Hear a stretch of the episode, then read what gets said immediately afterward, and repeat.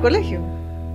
¿Qué es eso? Que se escribía uno cartas con alguien de otro colegio y se... ah, Entonces de ahí Ah, ya me pidió ajá. mi número y me, me llamó y tenía una voz muy bonita. El día Hasta que lo vi conociste. Ah, pero se escribían cartas con gente que no conocías. de otro colegio, es Ajá. que ponete que mi vecino era del liceo. vos. Ajá. Entonces me decía, vos hagamos correo con las de tu clase. Órale, yo tengo cuatro cuates guapos vos. Va, yo tengo cuatro cuatas bonitas. Y ahí va. Entonces eh, les decía, muchachos, hacemos correo. con-". Sí, órale. Entonces, eh, usualmente primero, la primera carta era así como, como te llamas, cuántos años tenés, y de qué color tienen los ojos y todas esas cosas para ver más o menos.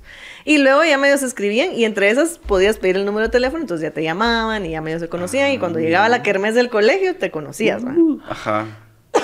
Y, ah, la gran- una vez de correo, nunca más. Ah, no, Sí, pero pues. vivías al límite. Yo jamás me hubiera animado a hacer algo así. No, Sí, o sea, porque yo sí mandaba cartas, pero sabía a quién se las estaba mandando, pues. No, pero te digo, eran para conocerte. o sea, era así. sí, las no, cartas no. eran bien así. Y en una de esas te pedían el teléfono y ya hablabas por teléfono. No, nosotros nos conocíamos en repasos. Sí, yo una vez lo hice. Y nunca jamás. Sí, Yo no, cartas, no, no. escribo cartas de renuncia, cartas de solicitud de cosas. Ajá. Cartas de solicitud de vacaciones. Bueno, pues hoy Ya. vamos, ya, vamos a empezar de una. El episodio número 40. Me Uy. encanta que es el número 40 este episodio. Ajá, Mira, qué 40. genial. Las Ajá. 40 principales. Ajá. En el 40 deberíamos de poner, hacer como uh, una 50. recopilación de frases de los 40 anteriores. Ajá. Así como de esos. De, de las mejores. de las así. mejores. Ajá. Ajá, como las sitcoms, que hay un capítulo de relleno en donde meten pedacitos Sí, de pues, un de montón. todo. de lo que había pasado antes. Sí, sí. Me parece genial. Sí, así nos ahorramos el 41. Ah, no, mentira. Eh, bueno, el película. ¡Ah! Todo mal. Sí, ¡Corte! No, no, no hay corte, va. Sí. No, lo Es- siento. Perdón, es que me emocioné, ustedes. Además que me siento re incómodo aquí. Siento que van a atacar en Me cualquier encanta rato. ese lugar, fíjate. Te queda genial. Sí, Sí, pues. sí, de, de, de... Pero no se preocupen, puedo detener los dos golpes al mismo tiempo. No. Este, este podcast nace de un tema que es bien recurrente. Sí. Sobre todo que en nuestros grupos, pues cuando yo dialogo más tiempo contigo, pero también con otros amigos, casi siempre surge el tema de eh, recomendarme una película. Sí. Y entonces eh, uno siempre está buscando o recomendaciones de películas o alguien que le recomiende una película. Y claro, uno se mete a internet y así como mejores películas, no sé qué. Pero cuando uno ve así como 60 películas, Sí, no ya sabes. no sabes ni. Te da lo mismo de elegir o no elegir porque no, no llegas. ¿va? Eh, y además, en mi caso personal, elegir una película es bien difícil porque me da mucha rabia ver películas que sean malas y después haber pasado dos horas viendo una película que me cayó re mal y como no puedo dejarla medias, entonces, ah, la gran. Ay, tenés que ver cómo termina ¿Cómo la película termina mal. la mala película? Sí, sí, pues. Matrix 4. Puchica, la odié. Ni la vi, ya- la ya ni me tomé la Ni molestia. la mires. Busca algo con que golpearte Ajá. y ya. Vos es muy mala. sé. Sobre todo para los que éramos fans de la 1. Así, ala, no, sí. Y yo con la rabia de. ¿Por qué no le pregunté a alguien que me contara Antes. antes? Sí. Entonces, bajo esas ideas, Ajá. no, eh, ¿por qué no le pregunté a cierta persona? Porque yo le confío, dijera, le confío el criterio a Sí. muy pocos. Sí, Es sí, cierto. porque no a cualquiera Confirmo. le vas a aceptar. Ajá, sí. Pero resulta que una de las personas no la había visto. Ajá. Y la otra dijo, ni me llama la atención. Ahí tendría que haber bandera roja, Sí, amigo. pero no, Pero no, la, lo agarró- vi. no la agarraste. No lo vi. Y bueno, tuve que ver eso. Entonces, bueno, entonces ahorita lo que vamos a hacer en este podcast es recomendar películas. Sin spoilers. Sí, sí, sí. Porque la idea es recomendar una película La y qué mala Carlos. onda venir y decir, sí, en el sexto sentido estaba muerto él todo el tiempo. Mario, y los que no la han No, visto ya les si el que no ha visto el sexto sentido, ah, en el Es porque. julio del 2022, ya. Pero tal no vez renace para toda una nueva generación de gente que no sabe. Pero Acaba sí, de- ay, sin spoilers, Ajá. porque de alguna manera vamos a ir dejando ahí más o menos lo que recomendamos y hace a alguien le resuena y, Ujú. y le gusta la idea, pues que lo vaya a ver y termine de hacerse la Va, opinión. ojalá. ¿no? Entonces, Va. traemos ya anotadas las películas. Algunas. Sí. Ajá. Y la, eh, la idea es ir contando por qué la recomendamos y como curiosidades en general de esta. Pero lo que no se vale es que yo estoy contando esta y no, pero ¿sabes cuál es mejor? No, porque no va por Sí, ahí sí, la sí. onda, no Sí. es competencia. Cada quien trae las suyas. Sí, cada quien trae la suya. Ha sido interesante por- porque eh, yo no conozco cuáles traes. Yo no conozco No sé. cuáles traen. ¿Ustedes saben- cuáles traen entre ustedes? Mm, Quise Paula trató. leer las de Carlos, pero no le Pero entendí. no se entiende mi letra, Ah, entonces bueno. estamos perfectos. Sí, no sabemos. Re bien. Yo es más, ni les voy a mostrar mis notas porque las anoté aquí. Ahí está. ya sí. Así. Eh, ya así como el que no queda copia. ¿va? Cabal. Bueno, entonces. Y se vale comentar sobre la película. Sí, otro. si ya la viste o no la viste. eh, Ok. eh, sí, esa es la idea. Veamos cómo va. Si no funciona, nunca lo publicamos y este podcast no existió. No existió y será otro. Y hacemos 40. el número 40 de las frases que Ajá. dice Mario para recopilar ahí. Ajá, sí. Aniversario. Y ahí está. O en el 40 habríamos de hacer bloopers. Ay, no. No hay tantos. Sí, no, la verdad es ¿Qué que te no. pasa, Paula? La O verdad es las no. conversaciones de antes de empezar, esas son geniales. Eso. No sé si. No, no, no, bueno, no, no. Al- A veces podemos oírlas. podemos oírlas antes. Habría que ver y editar. Bueno, pues ya, sin más. tema, al tema, al tema. Películas que recomendamos. Muy bien. Basados en nuestro gusto. Sí. Ajá. No se las vayan a llevar aquí de críticos porque No. ninguno se dedica a esto. En- basados en nuestro gu- gusto personal, ¿qué película le recomendamos a alguien que dice, hey, vos, recomendame una película? Sí. Empecemos con Carlos. Uy. Va, primero quiero aclarar que cada vez que me piden una recomendación, tengo que pensar en la persona. Porque no a todo el mundo le puedo recomendar las mismas películas. ¿Eso Va, es cierto? Muy bien. Pero una película que es poco conocida y que al menos a mí me gusta mucho es una que se llama Lars and the Real Girl, que es con Ryan Gosling. Lars and the No la he visto. Y que cuando Ni cuento la trama es la película más extraña del mundo, porque es un tipo que su novia es una muñeca inflable. Ah, ya sé, ya sé cuál es. Y ya sé quién es. Ryan Gosling, el Ya de sabes quién es Ryan Gosling, es el de Drive. Ajá. Que bueno, también esa lo pudiéramos incluir en mi lista, pero quería recomendar esta que es menos conocida. Creo que primero es una película muy linda, a pesar de que la trama pareciera esto es una locura, esto es algo que nadie va a Medio querer bizarro. ver. Ajá, como así que una muñeca inflable, si eso, no sé, la gente hasta asco le da cuando ven esa parte de la muñeca inflable, pero es una película muy linda que nos enseña cómo vive una sociedad, cómo entender a los otros, cómo incluso hay procesos internos que los seres humanos necesitamos ir resolviendo. Y creo que esa viene como anillo al dedo. Es una película muy linda que recomiendo mucho. Y dijiste Ryan Gosling. Ryan Gosling. Ah, ok. Que es, a propósito, mi actor favorito del mundo mundial. No he Ah, visto ¿sí? nada malo de Ryan Gosling. En serio. Hay cosas porque que no- tal vez ya no viene Barbie. Ah, la cierto. Bueno, hasta ahorita no he visto nada malo de Ryan Y sabes Gosling. que ahorita me acabo de acordar de una película de él que ya no la voy a poder recomendar hoy porque no la, no la traje, pero sí, muy buena. ¿Cuál? Se llama Crazy Stupid Love. Ah, ajá. Como Ah. película romántica. Sí, me encanta. Pero fíjate que él como actor tiene una cosa, una serie de películas que son increíbles y de hecho me costó escoger cuál. Porque tiene una que se llama The Believer, donde él es un judío que se vuelve neonazi. Ah, Ajá, es cierto. sí, sí. Eh, Pero, Solo, ¿cómo se llama esa que dijiste? Lars and the Real Girl. Lo- Lars and the Real Girl. Sí, yo, yo nunca le supe el nombre.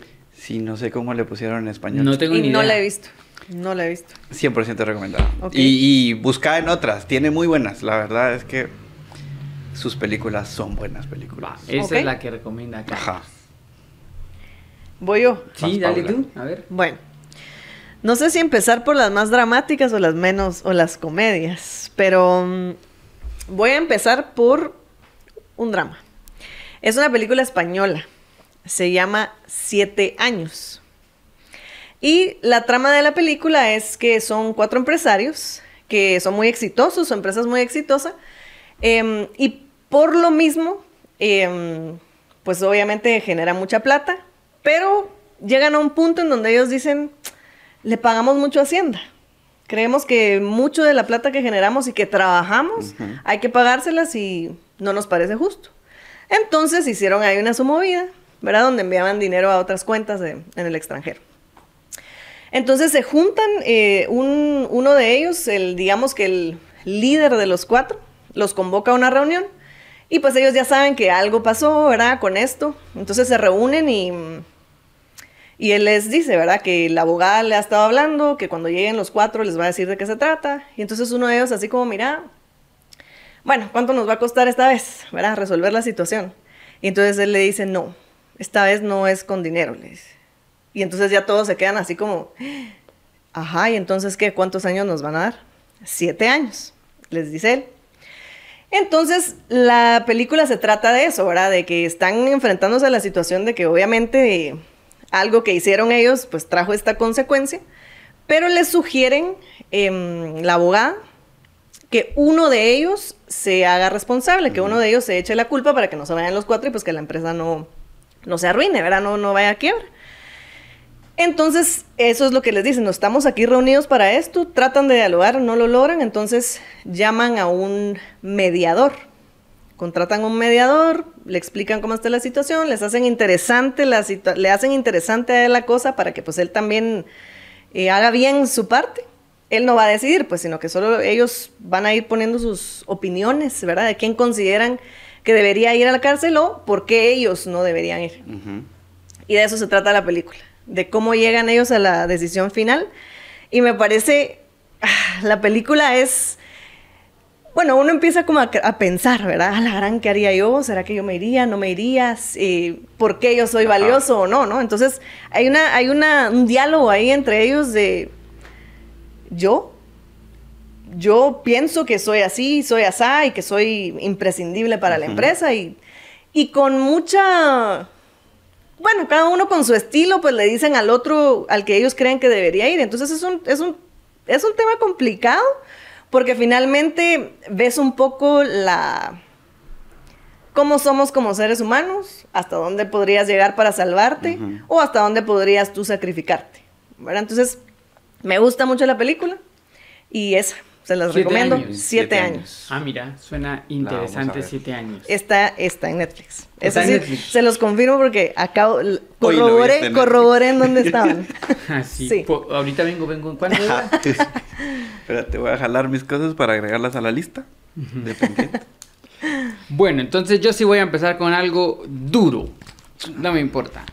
Pero siento que hay que ver eh, hay que ver esta película por varias razones. El director Fernando Meirilles, cuando formulan esta película, la película se formula como un proyecto social.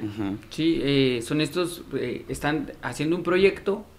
Hay una empresa, eh, una ONG, que está ayudando a jóvenes en riesgo. Y estos jóvenes en riesgo es porque estos jóvenes se van a meter al crimen fácilmente por el ambiente donde están viviendo. Y entonces la ONG en cierto punto dice, ah, hagamos algo más grande, algo muchísimo más grande. Y entonces traen a este Fernando y le dicen, hace una película. Y entonces él hace una obra de arte llamada Ciudad de Dios. Entonces lo increíble de Ciudad de Dios, aparte de que la película está narrada como solo él puede narrarlo, es increíble la forma en la que está narrada, los personajes son gente, son jóvenes de las favelas que participaron del taller para poder actuar. O sea, ellos realmente se involucraron como desde su experiencia para poder contar la historia de la favela. Eh, y lo único que hizo el director, lo único, ¿ah? es eh, que escribe como la línea de la película, escribe como el guion de lo que va a ir en medio, pero él rellena toda la película con las historias que los chavos fueron haciendo en los talleres. Le cuentan historia de un policía, le cuentan historia de no sé quién. Y él ah, utiliza a dos criminales que fueron reales para usarlos de nudo dentro de la película. Y las leyendas que habían alrededor de estos dos. Y empezó y construyó. Él cuenta que la película casi los mata porque... Aparte que era súper peligroso, por ahí un par se volvieron como que todo salió mal. Varias veces salió mal y trataron varias veces como de, miren, dejemos la película aquí. Yo creo que esto sí está demasiado grueso. Pero continuaron, continuaron. Y la verdad es que yo mm, pocas cosas he visto como Ciudad de Dios. No, no logro, no, no, encuentro una película que, que inicie, que tenga momentos de risa, de fuertes, de frustración, así de, ala, ¿cómo puede pasar esto? Y lo increíble es cómo este director va uniendo todo y después lo va resolviendo todo. Y la película empieza justo como termina, como diciéndonos, Todo sigue igual, compañeros. Sí. Ustedes aquí vieron esto, pero ¿qué hemos cambiado? Ah, la gran, me parece brillante. Es, la, la película es vieja, ¿verdad? O sea, pues, la película es vieja. vieja entre Sí, comillas porque es de- del 2004, Cinco. No. no, Antes, sí, 4, creo 3 por por ahí. Eh, yo la vi por yo la fui a ver en, en los antiguos cines estos que estaban Magic Place. Magic, ajá, ahí la fuimos a ver con un amigo. No sé cómo entendiste eso de los antiguos cines. Ok. Ya no hay más. Magic Place. O sea, hay más antiguos, pero es que Mario no vivía acá. Ajá. Pero es que ese ya no están, ¿o sí? Magic Place ya no existe. No, ya no. Ya Ah, no. pues, Ajá. Entonces la fuimos a ver ahí con un amigo. Eh, pero yo cuando escuché el título, como me sonaba cristiano, creí que íbamos a ir a ver una película. Y además este amigo era como medio cristiano. Entonces yo sí pensé que íbamos a ir a ver una película así de... Tal vez él también. No, no, después entendí que no, pero yo sí quedé súper impresionado, súper Sí. impresionado. Y siempre Sí. que alguien me dice, alas, voy a ver Ciudad de Dios, no te vas a, no vas a No te vas a desperdiciar ni un minuto, porque visualmente es muy bonita, el guion es muy bonito, la edición es muy bonita, y los actores Son muy buenos, sí. son muy y buenos. son Pero lo- ellos mismos, o sea. Sí, a sí, sí. pesar de que me parece genial, yo no la puedo volver a ver. No, No, me duele mucho. Sí. Me deja como... Es, es bien dura. yo la he visto varias veces, Sí, sí, sí, sí. y siempre que conozco a alguien que me dice que no ha visto Ciudad de Dios, digo, ¿qué- qué Tiene que verla, ajá, hay que verla. Ajá, ¿En qué mundo estás viviendo? No, hay que conocer esto, es bien, bien interesante. Sí. Y creo que lo que más me impresiona es el trasfondo que tiene la película, de que tiene un fondo como, no es gente pagada, sino que nace desde otra perspectiva, entonces va a generar una película diferente. Muy bien. Esa es mi primera sugerencia. Muy bien. Y entonces me toca a mí. Empezamos la vuelta. Bueno, eh, va, yo voy a cambiar de género un poquito. Y A ver. voy a hablar de Blade Runner. La pero- 1 la 2. La 1, la versión del director. Ah, ya. Ah, sí, no- Porque no sé es si que no del verla como cualquiera. Es que Blade Runner es una película de los 70 Sí. que está basada en un libro. Que creo que la traducción en español se- es si los androides sueñan con ovejas eléctricas. Y pues entonces sale esta película que es de, es de ciencia ficción. Y entonces es un cazador de androides. Pero los androides están viviendo en este mundo en donde fueron tan desarrollados que incluso es posible que lleguen a desarrollar sentimientos. Y es muy difícil distinguir entre si es un androide o un humano. La única diferencia es, es- está específicamente en la capacidad de tener sentimientos. Y entonces, si bien es una película de ciencia ficción, que para el que le gusta la ciencia ficción es genial, porque a pesar de que esté en los 70s, está muy bien lograda. Para el que no le gusta la ciencia ficción, es una película que tiene un trasfondo detrás que lo deja uno pensando. ¿Qué significa ser ser humano? ¿A dónde llega nuestra humanidad? ¿Qué tanto podemos cambiar? Y al mismo tiempo, esta tecnología que estamos creando, que tanto se puede volver también la, lo que nos destruya. Hoy nos Ok. hace la vida más fácil, pero que tanto en algún momento puede llegar a destruirnos. Entonces, por eso la recomiendo. Está muy bien ¿De lograda. quién es? De Miller. Ridley Scott. si no ah, estoy mal. es de Ridley Scott Blade Runner. Si no estoy mal. Ahorita me surgió Blade la duda. Runner. Si Sí, puede es, es un producción clásico. La película No la es un clásico. Y, y el villano es. Y la segunda la hizo Denis Villeneuve. Ajá. y sale Ana de Armas. Y Ryan Que Gosling. y- ah, Una vez más. Mira, sale Mira. Ryan Gosling también. Ajá. La- a, Ah, mí, mira. a mí la verdad, Sí, es Ridley Scott. la uno Confirmado. me por- Confirmado por producción. producción, gracias. Gracias, producción. Hacernos fact check.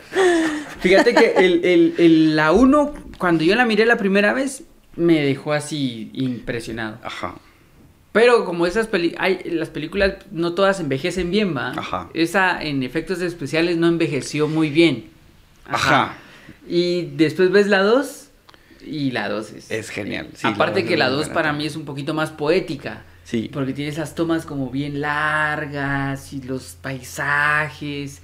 O cuando dialoga con ella, es increíble. Pero sí, Sí. Yo, yo acepto la sugerencia. Hay que verlo. Me gusta. Muy buena película. Muy bien. Gracias, Carlos. Estoy muy contento de mis recomendaciones.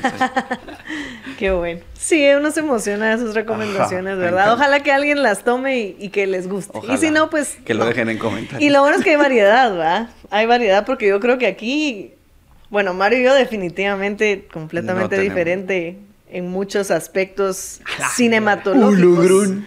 No, o sea, además que vos, o sea, acabamos de ver que nos está diciendo cómo se hizo la película antes, o sea, antes de que la hicieran, cómo empezó. Va. A mí me gusta ya ver la película hecha Ajá. y de que me ponga a buscar así tanto detalle, no. Pero otra que voy a recomendar, que me encanta, además me encanta el actor hablando de eso, eh, se llama Capitán Fantástico. Ah, mira, qué buena Sí, película. es, a mí me parece que es una película fantástica, igual Con un que, que el- igual que, que el título. Em, ¿De qué se trata? Es un... Bueno, es que digamos que la primera escena uno está viendo como que hay un ciervo ahí que está corriendo y tomando agüita y se ve entre la en una jungla, ¿verdad? Y entonces entre la jungla hay un hombre, se puede decir, que está como camuflajeado, pues viendo al ciervo hasta que finalmente lo, lo caza. Y cuando lo caza empiezan a salir otras personas de la jungla, igual camuflajeadas. Se juntan como ahí en el... Es un rito, creo, el que está pasando. Y resulta que es una familia. Son seis niños, podemos decir. El que caza al ciervo tiene, ¿qué? Creo que 16 años por ahí. Y entonces era una prueba que este joven estaba teniendo y su papá pues le dice ahora eres un hombre porque ya cazó el animal. Y luego se ve que van los seis hermanitos cargando el ciervo, llegan a una casita hecha de madera en, en medio de la jungla.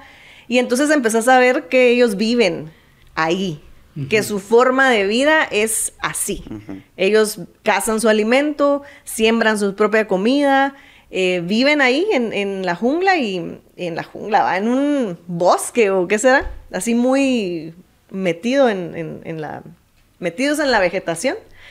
Y, y bueno, empezás a ver ahí cómo es la forma de vida de ellos, leen en las noches y bueno, son, tienen una condición física excelente, salen a correr, escalan, ¿qué? Esas montañas que son así de pared. Rocas. ¿Cómo se dice? Cuando es así, bueno, Riscos. No, no, es, es escala en vertical. ajá. Y entonces em, empezás, em, eh, la trama finalmente es que la mamá de ellos parece, es, no, no parece, eh, se enfermó y pues hubo necesidad de llevarla al hospital porque ellos siempre se curaban con la naturaleza y hacían todo lo necesario para seguir viviendo ahí. Y entonces eh, resulta que mm, ya pasaron tres meses, la mamá todavía no, no vuelve, los hijos ya están así como, miren, ¿y mi mamá qué pasó? Eh, el papá sí salía eventualmente a la ciudad en donde ellos eh, le compraban algunas artesanías que ellos hacían pues para generar di- dinero y hacía un par de llamadas pues porque la, la película es actual, o sea, el- se está llevando a cabo en, en, la, en la época actual.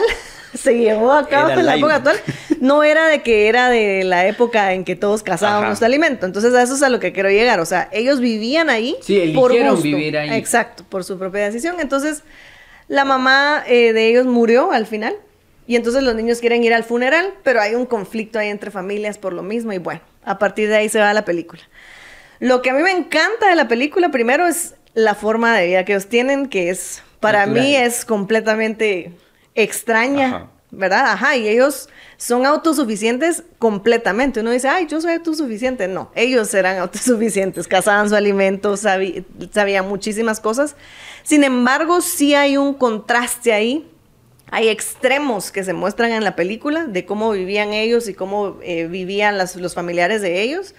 Y, eh, y hay un choque de los dos lados, porque por un lado podemos decir, ala, estos chavitos de veras súper inteligentes, eh, bien eh, autosuficientes, lo que les decía, pero sí hay un factor ahí que les faltaba de, de convivir, ¿verdad? Y otro, y por el otro lado, el otro extremo, ¿verdad? De la comida rápida, sí. ajá, y todo eso. ¿Qué es Coca-Cola? Veneno. Exactamente. Entonces es, me parece genial ese contraste y mm, eso. ¿De Entonces quién creo es que la película? no sé de quién es, pero es Vivo Mortensen el, Ah, el ya. protagonista, El protagonista. el papá. Y es genial, me gusta muchísimo la película, muchísimo, muchísimo y, y se las recomiendo. Sí, esa es buena película. buena, sí. Capitán Fantástico es buena. Me toca, toca. me toca, me toca, me toca. No me mires. Ah, va. Yo volteo a ver así. Va. Esta es una película actual, diría Paula. Ahorita se está grabando. Sí. Quizá es lo la segunda mejor película que he visto este año. Y creí que nada la iba a superar. Creí, pensé, después de verla, dije, no, sí, hasta aquí se queda la película, no hay nada más. Este año no creo que haya algo. Hasta que apareció All Once, Every... Ajá. Everything, everywhere, all at once. Ah, la Y ahí dije, Ah, sí. esa es la mejor película que he visto en un montón de tiempo. Pero esa no se las voy a la recomendar. visto, no. Eh, no, se la recomiendo un montón, pero la verdad es que es un cine que No es para todo el mundo. ¿O sí? sí, sí, es brillante, pero mm, no es una recomendación que haría la primera. Sí. Sí, basados en la idea de recomendarme una película, no sería una película que recomendaría la primera. En cambio, esta otra sí que la recomendaría la primera, que es Drive My Car. Drive My Car es, es de este año, la película es en enero, creo, o algo así. Ujú. Por ahí. Y está basada en un cuento de Murakami, que se llama igual, Drive My Car. Y es la historia de un director de teatro que tiene un método de teatro diferente, en donde le gusta que sus personajes se involucren de verdad dentro de, de las obras. Pero paralelo a esto, él tiene un carro al que ha cuidado toda su vida. Sí, es su carrito, bien cuidado y, y parte de su, de, sus, de su ensayo es ir él solo en su carro, escuchando notas, es su, su ambiente, ¿va? Y de repente le toca hacer, le suceden cosas en la vida que no os puedo decir qué, pero le toca eh, buscar un trabajo fuera de la ciudad. Y lo acepta y cuando llega le dicen, sí, pero fíjese que por reglas que acaban de pasar, usted no puede manejar su carro. Ajá. Entonces le tenemos que asignar un chofer. La película, aparte de que dura como dos horas y media, la película es increíble porque desarrolla, primero coloca como la perspectiva del diálogo interior de este personaje que va solo hablando en su carro. Y el carro se vuelve la metáfora del espacio íntimo. El espacio íntimo en donde estás solo y en tu carro adentro solo, cuando nadie te ve, sos vos. Entonces él ha llegado a hacer del carro su propio espacio que dejar permitir entrar a alguien más le genera un montón de ruido. Ajá. Y cuando le deja entrar es bajo sus condiciones. Bien, bien, bien metafórica de cómo somos nosotros para ver quién conduce la vida. ¿Quién me lleva en la vida? Es brillante a la película, no se le pierde ni un diálogo de la película. Y tiene algo que me encanta, es aburrida. Porque a mí, a mí las películas así llenas de emociones me desesperan. Así, ah, tener que reírme a cada dos minutos, tampoco. Esta película son diálogos. Y es más, la película empieza 20 minutos después de que ya inició. O sea, uno ve así la película y a los 20 minutos empiezan los créditos de inicio. Ajá. Y entonces dice uno, ah, esto va lento, mm, me encanta. Pero es brillante la película, de verdad se la recomiendo un montón. El... Creo que se ganó el Oscar a la película extranjera. Sí. ganó el Y en Cannes estuvo, se ganó, creo que fue el mejor director la película. O sea, fue una película así súper premiada como en esos lados. Pero qué buena reflexión acerca de los espacios íntimos y quién soy yo. Y aparte de que las películas, porque Murakami ha escrito otras que se han vuelto películas. La de Born también es- salió de él. Ajá. Tokyo Blues también le hicieron película.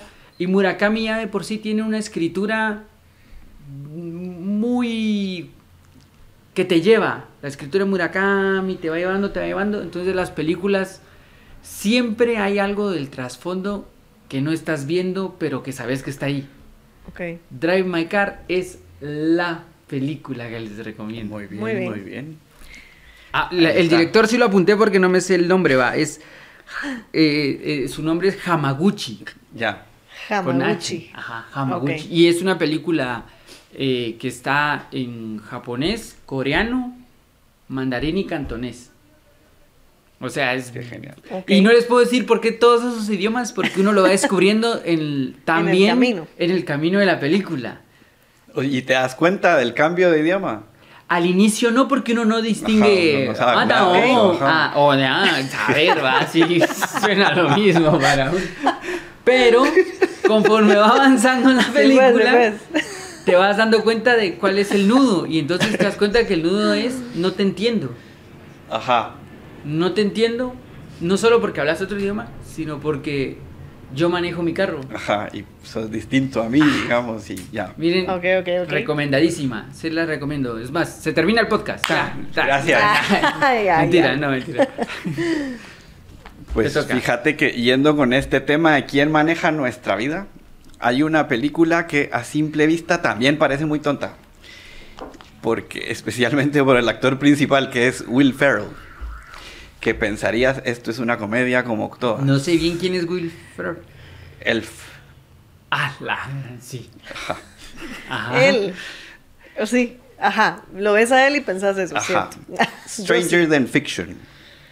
Él Ah, es un tipo llevando una vida aburrida y de repente las cosas empiezan a cambiar porque él oye a una narración. Porque hay una persona escribiendo una novela Ah, sí, y él es el personaje de la novela. Y entonces le empiezan a pasar como una serie de cosas.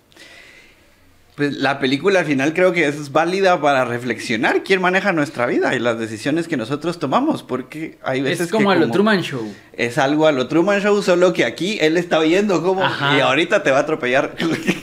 sí, bueno. y bueno, entonces, eh, pues esa referencia de alguien, cómo dejamos que a veces la vida nos domine por otros y cuándo empezamos a tomar nuestras decisiones y empezar a vivir sobre todo, porque a veces uno como que se queda atascado en la rutina y no está feliz con las cosas que tiene, pero igual ahí se queda esperando Sí, a pues. Entonces vale la pena, es de las pocas películas de él que creo que valen mucho ¿Cómo, la pena. cómo? Stranger Than Life. De, de- de fiction, than de fiction. Pero en español tenía otro nombre. Más extraño sé. que la ficción. No sé. Ese es el Ahí así está, mira. corroborando Muy aquí bien, gracias, producción. producción. Gracias. Más extraño que la Que ficción. la ficción, ajá. Sí, esa, esa es como del 2001. Por ahí. sí. No fue tan famosa. Yo la vi en el cine. Gran elenco. 2006. ¿Quién más sale? Seis. Sale eh, Emma Thompson Uf. y... Emma Thompson la- no es la de Harry Potter, va. No. esa Sí, es de Harry Potter, pero es la eh, Chueleni, la, la, la Ah, ya, ya. Emma Y Thompson. Dustin Hoffman, ajá. Ah, mira. Dustin Hoffman. Ajá, Maggie Gyllenhaal. Ajá. Ah, mira. La verdad es que ¿Y quién es, de quién es la película? Producción, perdón. producción, perdón, ¿quién la dirige? La, eh, director Mark Forster y John Sackman. Sí, no los conozco. No sé, creo que hemos visto más de ellos, pero no, no sé. Mira, Esa esa, es esta está bien Emma ahí. Thompson. Me acabo de acordar de una película de ella. que se llama Wit. Pero bueno, esa no, No, la esa- traje en mi lista no de recomendaciones, lista. pero por si alguien quiere ir a buscarla, la recomiendo también. Eh, bueno, voy a continuar yo. Em, la película que yo les voy a recomendar es de hecho de mi género de películas favorito, que son las comedias románticas. Ya a mí me yo. encantan las comedias románticas. Y esta es... Será. será. Parece que me gustan o no. Sí, me encantan las comedias románticas. Y esta es una de mis favoritas. Em, no, creo que no fue muy popular tampoco así como dijiste. Y yo de hecho ya la vi en el cable. La vi en el cable y luego cuando la encontré ya en las plataformas, ya la, la seguí viendo muchas veces. La película se llama How Do You Know? Se llama ¿Cómo sabes? Ajá. Creo que así se llama en español, pero en inglés es How Do You Know? Eh, la actriz es Reese Witherspoon. Sale también Paul Rudd Ah, ya sé. Y mm, Owen Wilson. ¿Verdad? Entonces, eh, eh, la película se trata de dos personas que se conocen en el peor momento de sus vidas. La vida les llevó a un punto en donde forzosamente ellos tuvieron que cambiar de, de su quehacer, digamos. Eh, o sea, no cambiar de quehacer, sino que se les acabó su quehacer en ese punto. Ella era mm, jugadora de softball, estaba en el equipo nacional de Estados Unidos de soft. Y este chavo, que es Paul Rudd, que es eh, traba- Es Ant-Man. Sí. Sí, y, y sale también Jack Nicholson, es el papá de él, eh, que me gusta muchísimo Jack, Nis- Jack Nicholson también, por cierto. Em, y él eh, tiene una empresa con su papá y lo están, eh, lo van a llevar a juicio y él no sabe ni siquiera por qué. Pero es tan delicada la situación en la empresa de él que él ya no puede ni siquiera tener contacto con nadie de la empresa, porque ya entraría en problemas ahí mm, legales todos los que están trabajando y él, ¿verdad? Porque entonces él tiene que vender su me perdí. Sí, me, perdí, me perdí. O ¿En sea, ella perdió no sé qué de softball y él perdió su empresa. No, no, no. Ella es jugadora de fútbol, de softball. Todavía no ha llegado a que perdió ella. Ah, ya. Él le llega una demanda que no sabe de qué es. Y entonces pierde su trabajo, tiene que vender su casa y pagar a ya, abogados. Y bueno, anda resolviendo a ver ahí porque no tiene ni idea qué pasó. Y ella em, van a hacer como el nuevo equipo, eh, las posiciones en que van a jugar. Están como peleando por ella las entrenadoras y todo porque llegó un entrenador nuevo. Y entonces ellas están echándole flores, ¿verdad? Porque es como de esas personas que integraban al equipo. Y entonces el entrenador les dice, miren, yo ya sé que ustedes la quieren mucho y qué bonito, pero ella ya tiene más de 30 años y ya no es tan veloz, así es que se va del equipo. Punto. O sea, yo no me interesa Los que dos que perdieron algo. Entonces ella se queda sin su equipo y el otro sin su trabajo. Pero ese día tenían una cita, que una amiga antes los había... Citado. No, les dio el teléfono a él, ellos a- arman la cita y que si resulta que ella se queda sin equipo ese día y él está terriblemente mal por lo que está pasando, se juntan en el restaurante, medio discuten porque él está como muy alterado y ella así como, ¿sabes qué? No hablemos. Dicen, no hablemos, en no hablemos ahorita, solo comamos y ya. Y eso es lo que hacen. Y cuando salen, pues él se queda como que, "Ala, es la mejor cita, esto es lo que yo necesitaba, y ella ni coco. Y a partir de ahí, pues se va desarrollando la película. que, ajá, que Está están en empezando. Chica, Yo creí que iba a terminar. No, y entonces lo que me encanta de la película es eso, que ellos están descubriéndose de nuevo porque ya perdieron su, toda su, Sí, pues. su vida como solía ser, están mal, o sea, están tratando de conocerse a ellos mismos mientras también como que tienen eso en común. Y pues ahí, ahí se va la, la película, tiene un par de diálogos ahí que me encantan, porque a mí sí me, a mí sí me gusta así todo eso cuando se ponen intensos un poco en las Ah. películas, pero dicen cosas bien bonitas. El diálogo final es el, ese es mi favorito y por eso creo yo que es que me gusta mucho la película. Se las recomiendo porque habla de eso, de los cambios. ¿Cómo, cómo? Se llama How do you know? How Do You Know. Ajá. How- Esa, esa me llama la atención, mira. Mírala. Mira, a mí me gusta muchísimo y les digo, habla de eso, de esos cambios y pues cómo uno tiene que adaptarse Sí, bueno. porque toca. Vamos a verla. Ajá. Bueno, vamos a intentar verla. Está en HBO. Yo, yo, yo veo Hablando películas en una, en una plataforma que se llama Internet. Muy bien, muy bien. Ahí por ahí la vas a encontrar. Dale pues. Te Ah, me toca Sí. tan Me rápido. tirando la Es chibolita. que güey. yo voy así a la gran. Entonces yo debería. Es que si no, ya no le presto atención a. A, a ver, pues. A ver. Ahora les voy a plantear una película. Digamos que hay películas que son como.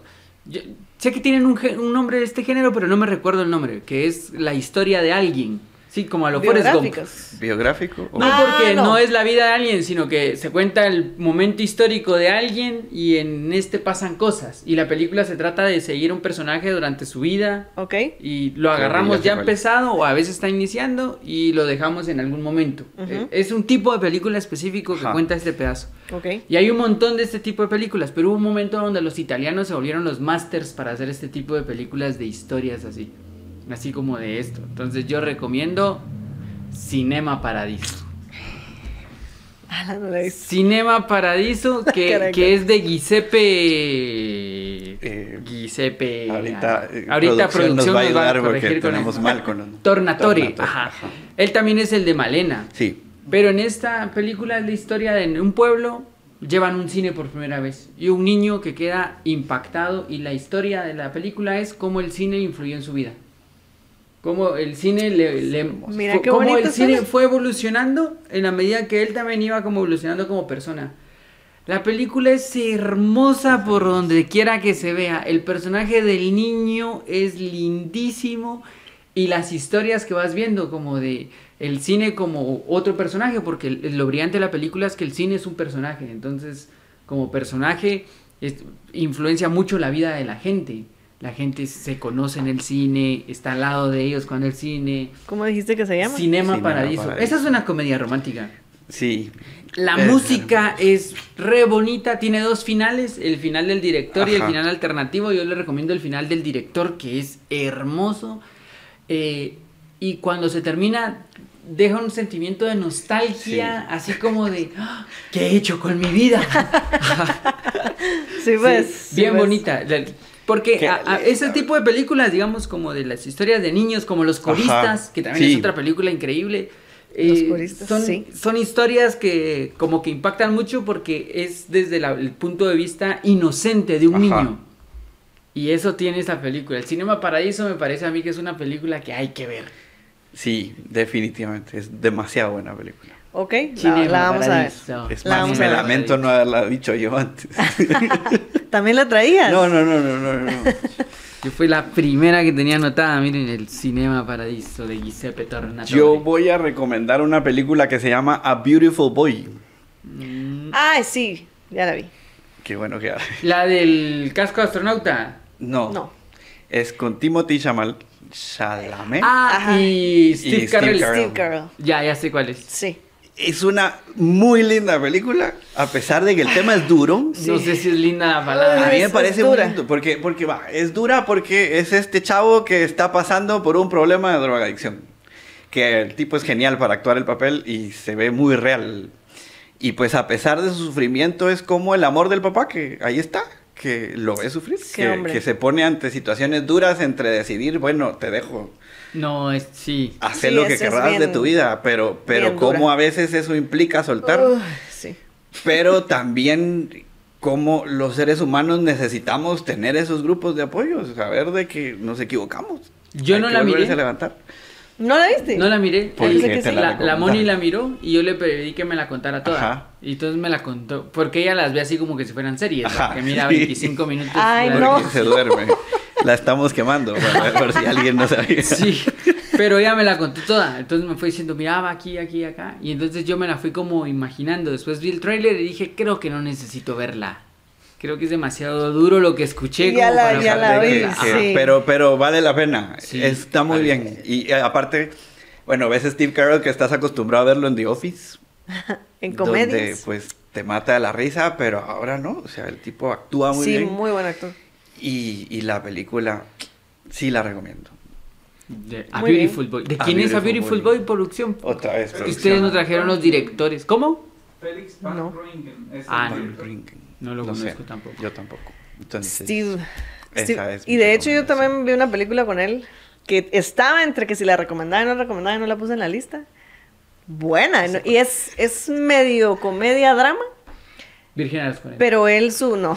Pero su papel es genial. Es un actorazo, me parece. Es muy bueno, sí. Tiene Sí, varias. la película se llama The Way Way Back, por si quieren buscarla también. Ah, creo que sí. con Sam. Rockwell. Ajá. ¡Ah! ¡Qué actorazo! Pero Ni bueno, es.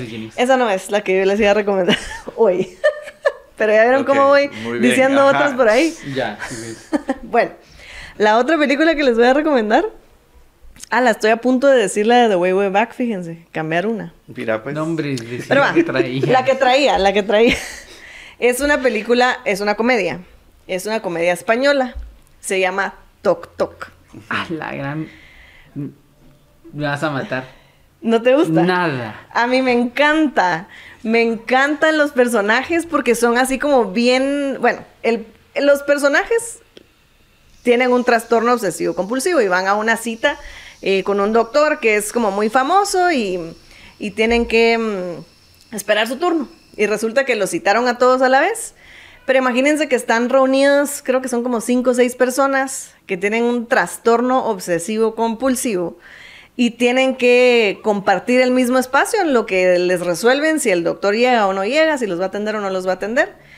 Y pues esa es la trama de la película, en lo que están a la espera de, de él. Pero me encanta que cada personaje tiene su característica, obviamente es r- su trastorno, pero cómo los visten, la actuación de ellos también me parece genial, porque cada uno pues está obviamente en su, en su rollo. Pero lo que me encanta de la película es esa forma en que ellos, cuando hay personas con un trastorno obsesivo compulsivo, es, es así Ajá. extremo, ¿no? Entonces, ellos a pesar de su trastorno y de su obsesión, logran como eventualmente pasar ese punto de su obsesión y empezar a convivir y a conocer ya esa otra parte de ellos que, que son finalmente, que no son solo el trastorno que los define, sino pues muchas cosas más. Me parece divertidísima. Siempre me río cada vez que la veo. ¿La has visto más de una vez? La he ¿En visto más de una vez. Mira, pues. Y miren mucha. Yo no les he juzgado pasó con sus nada, películas. No, nadie te juzgó, no, no. Pero es muy buena. Solo, solo queríamos Así saber. que a mí me gusta un montón y yo la recomiendo. Y Qué sí bueno. está en Netflix. ¿Vos ya la viste? También. Sí. Ya, Gerson ya la miró. Yo también ya la miré. La miré en Netflix en la pandemia. Ajá, Ajá. yo también. Ajá, que, que la encontré así y dije, vamos a verla.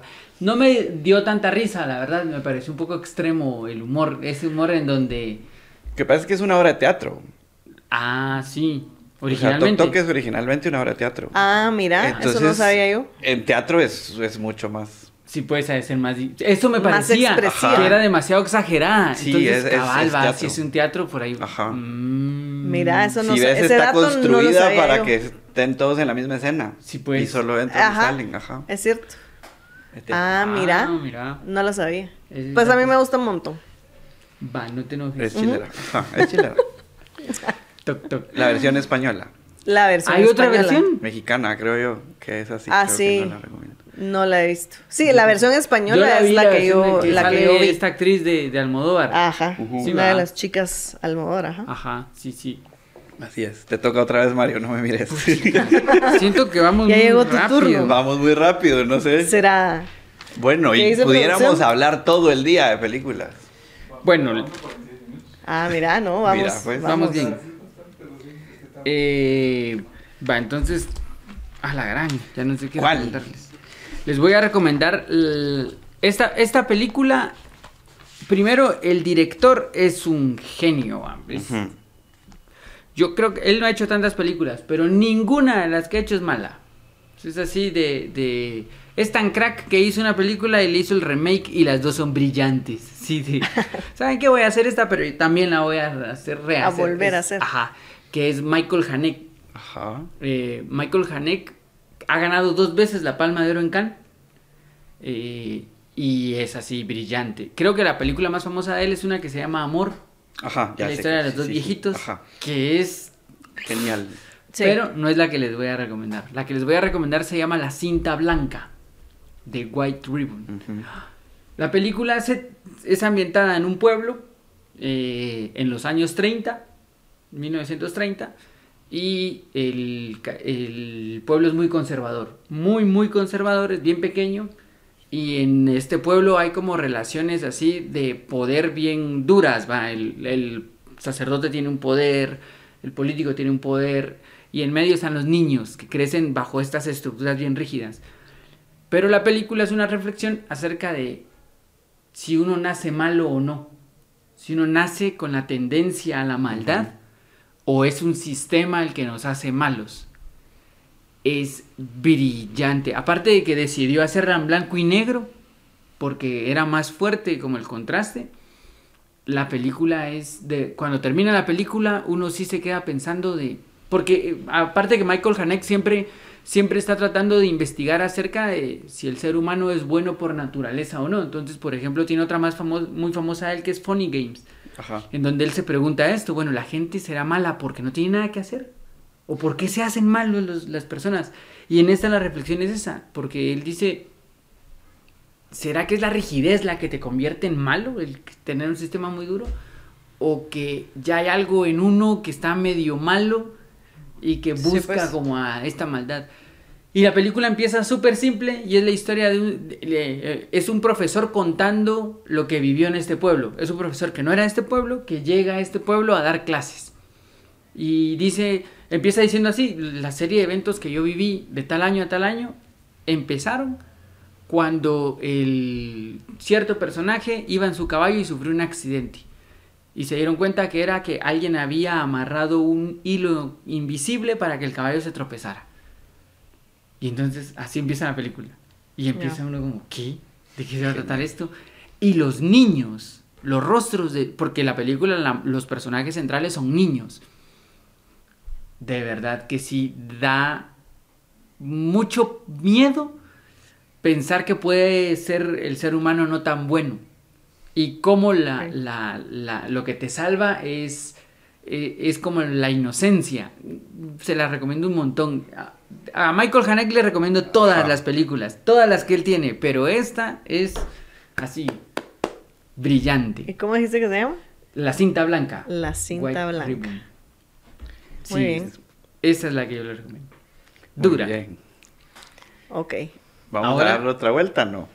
La última, ¿no? Última vuelta. ¿Cuántas llevamos diciendo? Yo solo he hecho tres.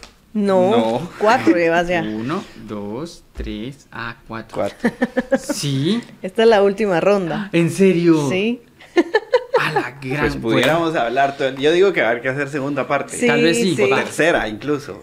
Démosle, démosle un, dos más y Dos ahí que termine. Va. Así seis. Va. Va. Va. Entonces, vamos a ver. Voy a recomendar. Bueno, este también es un director que a mí me parece genial. Que es Alfonso Cuarón. Porque Con tampoco le he visto nada malo. De pato. Hasta, hasta la versión de Harry Potter es genial. Sí, Cuarón hizo buena de Harry Ajá. Potter. Pero Es el prisionero de Azkaban. es el prisionero de Azkaban, Ajá. justo, ajá.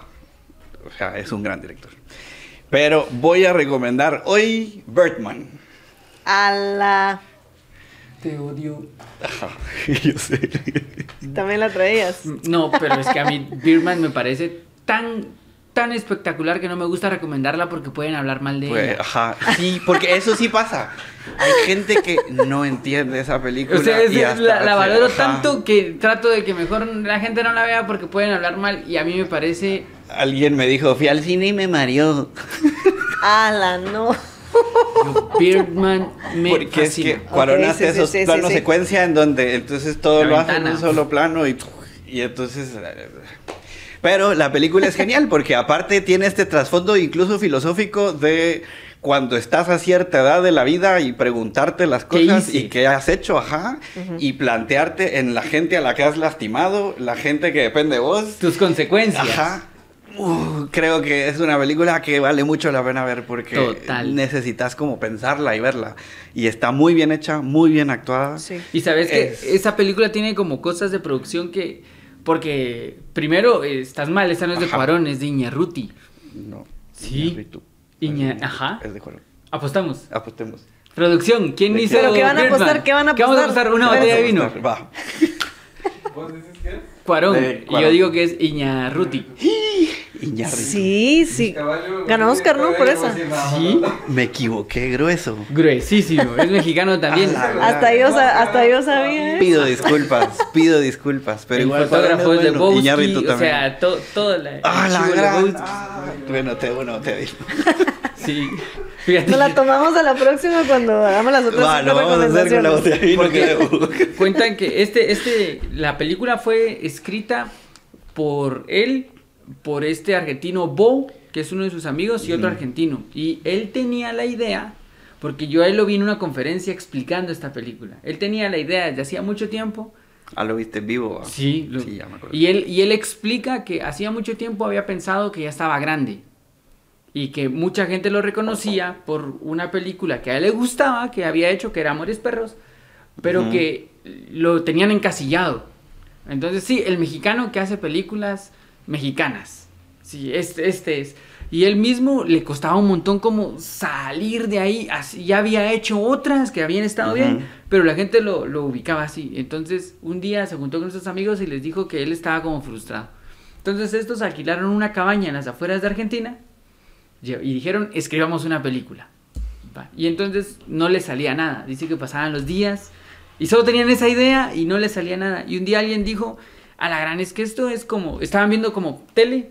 Y alguien dice, imagínate haber sido el primer Batman, creer que fuiste el mejor Batman. Ajá. Y de repente sale un Batman nuevo a cada cierto tiempo. ¿Cómo te podrías sentir si fueras Michael Keaton siendo el primer Batman y que ahora sos un Batman olvidado? Entonces dijeron, él tiene que salir en esta película. Esta película es Michael Keaton siendo Batman y quedándose en el Y pasado. en su como regreso Batman. al cine. Y en su regreso al cine. Entonces empezaron a construirla y toda la película él cuenta que el proceso creativo fue esta referencia. Y si fuiste un per- superhéroe y ahora nadie te recuerda. Fuiste un superhéroe y ahora nadie te recuerda. Y la construyeron, la escribieron y después se fueron a tomar en México y en un bar escucharon un baterista que lo único que hacía era tocar. Entonces a él le encantó, le fue a hablar al baterista y le dijo, mira, fíjate que no tengo mucho dinero va, para la música, entonces quisiera, porque él usa música clásica y Ajá. esto, porque la clásica no tiene derechos y este baterista. y al baterista lo metió en la película. Entonces hay tomas en donde van pasando ellos dos y el baterista está Ajá. tocando la música de la escena en una habitación sin sentido. ¿va? Ajá. Ah, la gran. o sea, Sí. Todas las producciones de esa película. Podríamos hacer un podcast solo de Birdman. Me. Me encanta la película. Por eso te odio por haberla recomendado y, Y que ahora alguien la vaya a ver. confundido. Sí. Voy a hablar mal de ella. Me odio por haberme confundido. Sí, es buena. Birdman es fantástico. Es muy buena. Y la, muy, buena. sí, no, sí. Y es toda esta burla a los superhéroes Sí. modernos y muy, muy, muy interesante. Edward Norton, Edward Norton, Eh, eh, Emma Emma Stone. Stone. Stone, eh, Ujú. eh, Hasta salga la Funaki, ¿no? ajá, sí, Sí. sí. A la gran. Sí, es sí. cierto. Naomi. es Saga la Fenakis, ajá. Naomi Watts y el, el, Naomi Watts. el, el director de fotografías, el Chivo Lebowski, Ajá. que es un genio de genios. O sea que esa es una película que vale la pena. Buena película. Se termina el podcast. No, mentira. Ahora, Ahora Paula, yo. es que es así. Ajá. Sí, dale. Vos dijiste el orden, Miguel, y ahora estás confundido. Y ya vamos por la quinta vuelta. Bueno, la otra película que yo les voy a recomendar es una película que se llama Bajo la Arena. Se llama Land of Mine. Que em, es una película danesa. Que em, es después de la Segunda Guerra Mundial. Cuando ya terminó y ya están como que todos eh, tratando de volver y hacer y, eh, y continuar con sus vidas. En, en el área de Dinamarca dejaron un montón de eh, minas enterradas en la playa. Entonces la película trata de que eh, ellos, los daneses, juntan un ejército, varios ejércitos de alemanes, y ellos son los que van a desenterrar estas minas de, de las playas, ¿verdad? Porque pues es una cosa muy riesgosa de hacer y pues si ellos mismos las pusieron, pues que ellos las quiten. Entonces, es de un, un pelotón, digamos, la película. Que le dicen a un general, mira, te vamos a enviar un ejército de alemanes y ya te los vamos a mandar eh, entrenados para que desentierren las minas. Y entonces em, llega él a traerlos, a traerlos a donde se supone que se iban a juntar. Y cuando ve el ejército son 10 o 11 niños, ¿verdad? No son adultos, sino son niños entre, yo diría, 8 o 10 años a 16. Entonces él es muy duro con ellos. Eh, se ve en la, en la película al inicio cómo están ellos molestos y, y el trato con, con los alemanes y todo. Pero entonces a él le llevan este ejército, eh, duermen en una casita con unas cuantas camitas y son niños, ¿verdad? Son niños que tienen que hacer este trabajo y entonces él, bueno, está haciendo su trabajo como general, el, el danés, y mm, empieza a crear vínculo con ellos, pues, porque obviamente él es el único que está ahí con ellos, él los lleva, los regresa donde tienen que, que estar, no les da de comer por varios días. Ellos llegan a decirle así como, mira, tenemos hambre y pues lo que estamos haciendo, necesitamos como estar... me-". Y, y bueno, es, esa es- de eso se trata la película, de ese vínculo que se empieza a formar entre ellos, de... mm, es un poco como que tiene el tema del, perdón y la, redención un poquito y de que empezás a ver al, otro como tú igual, pues porque al final todos son seres humanos, todos hacemos cosas buenas, todos hacemos cosas malas y es una película bellísima. Es una película que yo, de hecho, mis papás miran muchas películas, pero además mis papás, al menos yo, no veo cable. Ajá. Mis papás, que yo sepa, son las únicas personas que todavía ven el cable. Cuando recomiendan una película, es así como, miran dónde está. En el cable la agarré, fíjate, así. Y entonces un día llegué a almorzar. Yo no tengo ni cable. Mi papá estaba viendo una película, estaba empezando y me dice, a ver, miremos esa película, miremosla. A la qué película, ustedes. Es bellísima la película. Es un poco como Bajo la arena. Bajo, la arena. Esa ya te la había recomendado. Ah, sí. Y te dije Pero que no la viste. No sé si me Ah, dijiste que la ibas a ver, pero sé que no la has visto. Y la recomiendo un probable es que montón. no te dijo que la recomiendo un montón. Es muy, muy, muy, muy linda. Es ¿Y dura como de también. ¿Qué año será? Se- o sea, se ve Fíjate reciente. que sí, y de hecho creo que ganó Oscar como película extranjera. Ah, mira. Ah. Pero digamos que reciente del 2000 para acá. Pero no sé decir. O sea, ya reciente. 2015. Ah, sí, pues. Sí, pues. Sí, es. Ajá, exacto. Ya después de Muchas gracias, producción. Producción, producción. Gracias, producción. Es del la 2015, fact-check de pero está ambientada en estamos 1945. Ah, Así es. Muy, muy bonita. Muy, mucho. muy bonita. Te toca. Ahora me toca. Ahora vas. Va. Eh, voy a recomendar. Esta seguro ustedes ya la vieron, pero pienso que quien no la haya visto es una buena inversión de su tiempo.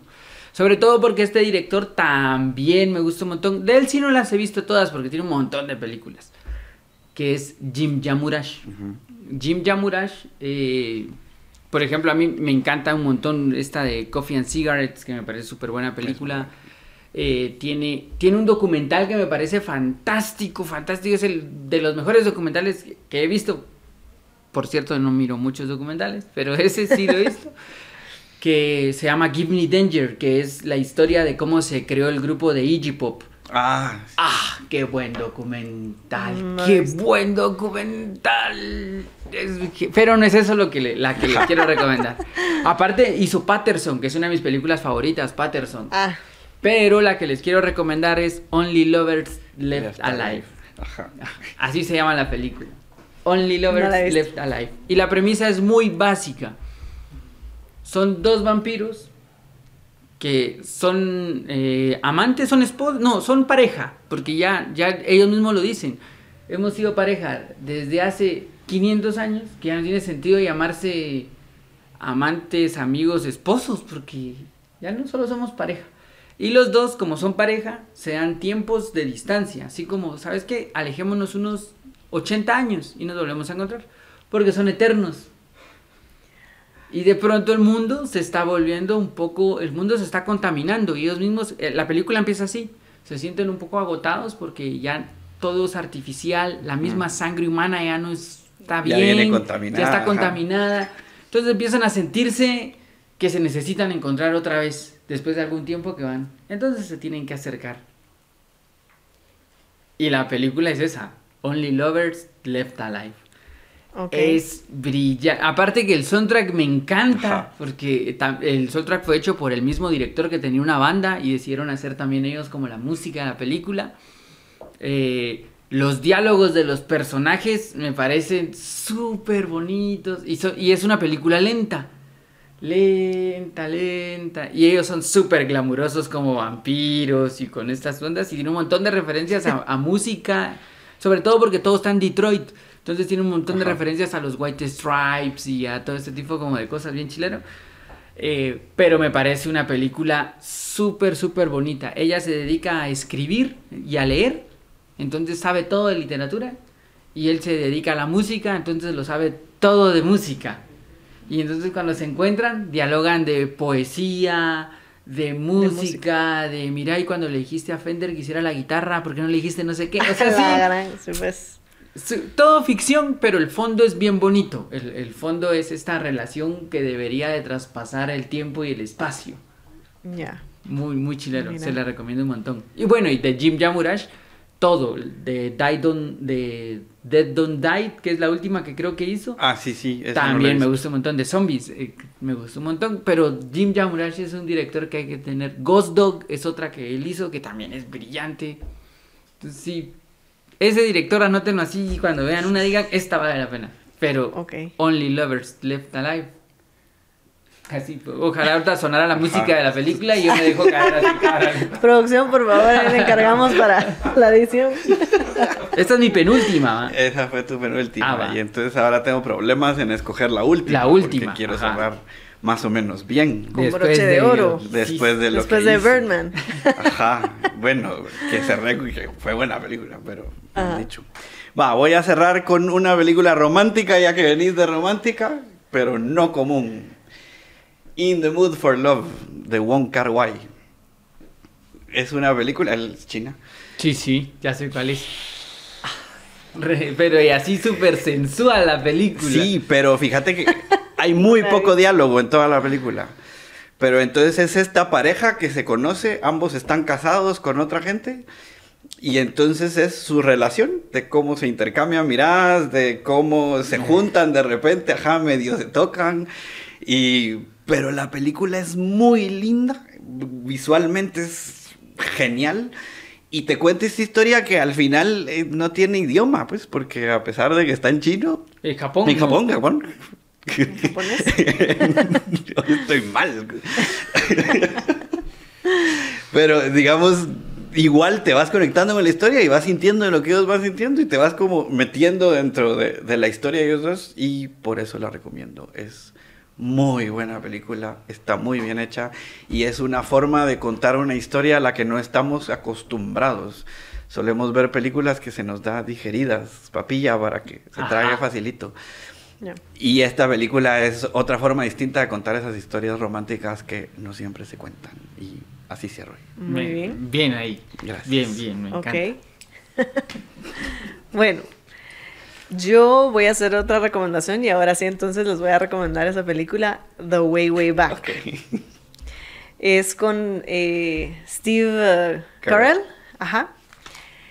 Ah, Esta actriz que se me acaba de ir el nombre, pues muy famosa. Y mm, producción ahí sí voy a echar la mano. Y Sam Rockwell, que me encanta. La película ¿En dónde sale él? en los billboards de Luisiana, el, policía, Ah, el bobo, ajá. El malo. No, el malo. El malo. El de Three Billboards en el- Entonces no sé quién es. El policía. El que siempre sale de bobo The Green en casi sus también. películas. Salen de Green Mile Ajá, con- Sí, sí, ya sé quién es. Pero ahí no, bueno, ahí es el, El en la otra. Ajá. Pero bueno, Tony Collette, ajá, es que, que ella me encanta. Pero bueno, eh, la película es de que eh, Tony Collette y Steve Carell son pareja y cada uno tiene un hijo, no juntos, ¿verdad? Sino que están separados de relaciones anteriores y pues se van de vacaciones con sus hijos. Él tiene una casa en la playa, entonces se van para allá. Y el hijo de ella es cohibido, callado, no... ¿Verdad? Como que está incómodo además de estar yendo al viaje con, con el novio de su mamá. Y entonces que es Steve Carell que les digo que hace un papel ahí que no es... cae mal, ¿va? Y mm, el- al inicio de la película, la mamá va dormida y la hija de él también. Solo ellos dos van despiertos. Y él le pregunta, así como, mira, de 1 a 10, le dice. ¿Tú cuánto, cuánto te darías a ti mismo? Y el chavito así adolescente y les digo que como que no quiere la cosa, no sé, le dice un 6. Yo te daría un 3, le dice él. Y le empieza a decir por qué, ¿verdad? Y el güirito así ah, se pone sus audífonos y llegan a la casa. Entonces el niño no encaja, él no le cae bien y además que como llegan a la playa, pues los, adultos se ponen eh, de fiesta y todos están de vacaciones, entonces él está como solito decide ir a recorrer el pueblo y en ese camino conoce a Sam Rockwell, que es, trabaja en un parque de, acuático. Y entonces medio platican y, el, y Sam Rockwell le da curiosidad que lo ve, que el güerito va en una bicicleta que era de la chavita, así rosada, hasta con las cositas así de niña la bicicleta. Y entonces lo invita, al- o sea, lo ve en el parque, le enseña el parque y le da trabajo. Y entonces el niño pasa su, su verano ahí y aprende un montón de, de estos personajes que están en el parque. La mamá no se da ni cuenta que el güirito está trabajando, el papá tampoco. Y entonces hay una trama ahí entre los adultos, entre el güirito y descubriendo el mundo, conociéndose con estos personajes que son súper... em, ¿Cuál es la palabra? Son bien excéntricos. Bizarros. Ajá. Y encaja, ¿verdad? Encuentra un lugar en donde él se siente cómodo y pues de eso se trata la película, de cómo él encuentra un trabajo y al final pues ahí se va resolviendo, pero es genial, me encanta Way- Sam Rockwell. The Way. Back.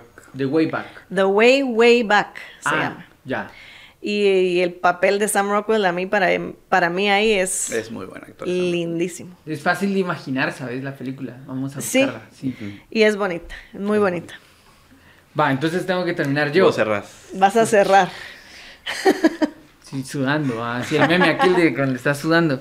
Eh, porque tengo un montón, mira todas las que podría haberles dicho. Sí creo que podríamos hacer un número. Ah, Hay que sí, hacer dos. hay que hacer una segunda Voy a traer la botella de vino en ese Sí, sí, sí, para me parece. pagar mi apuesta.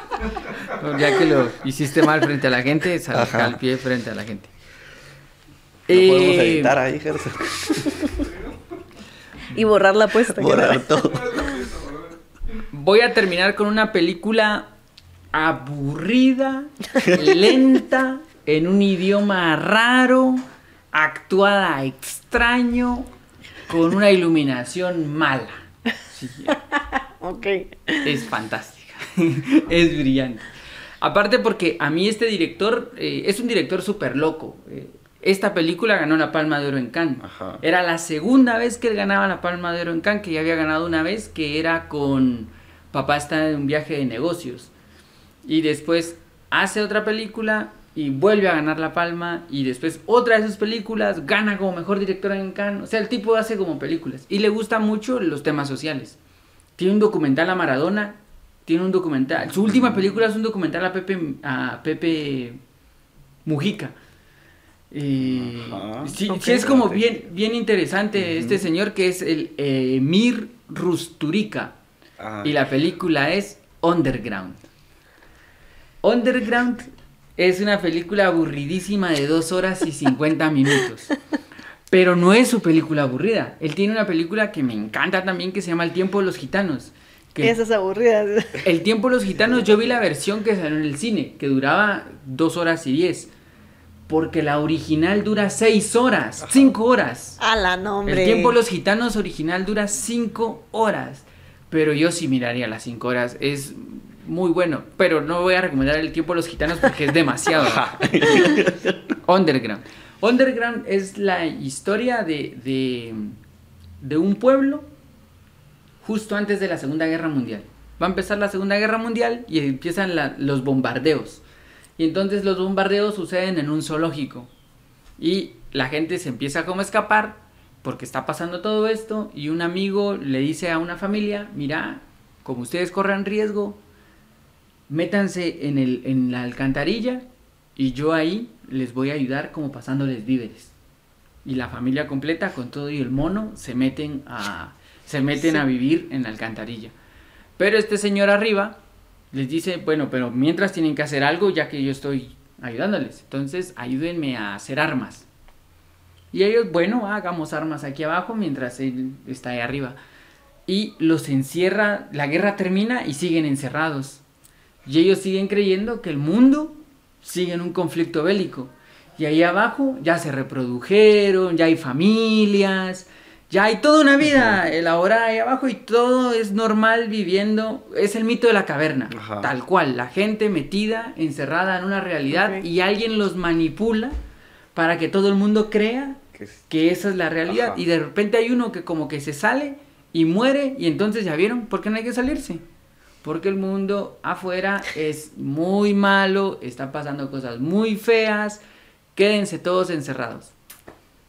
La película es medio comedia, tiene Ujú. pedazos súper divertidos. Por ejemplo, la música, que es otra cosa que les destaca un montón, que es de este Goran Borgovic o algo así, que es el mismo que hizo la música del Tiempo de los Gitanos, que es uno de mis soundtracks favoritos de toda la historia. que dura cinco horas, ¿no? El soundtrack no dura tanto, ya quisiera yo, porque así me elijo música Ajá, durante solo un día. y ya todo el-.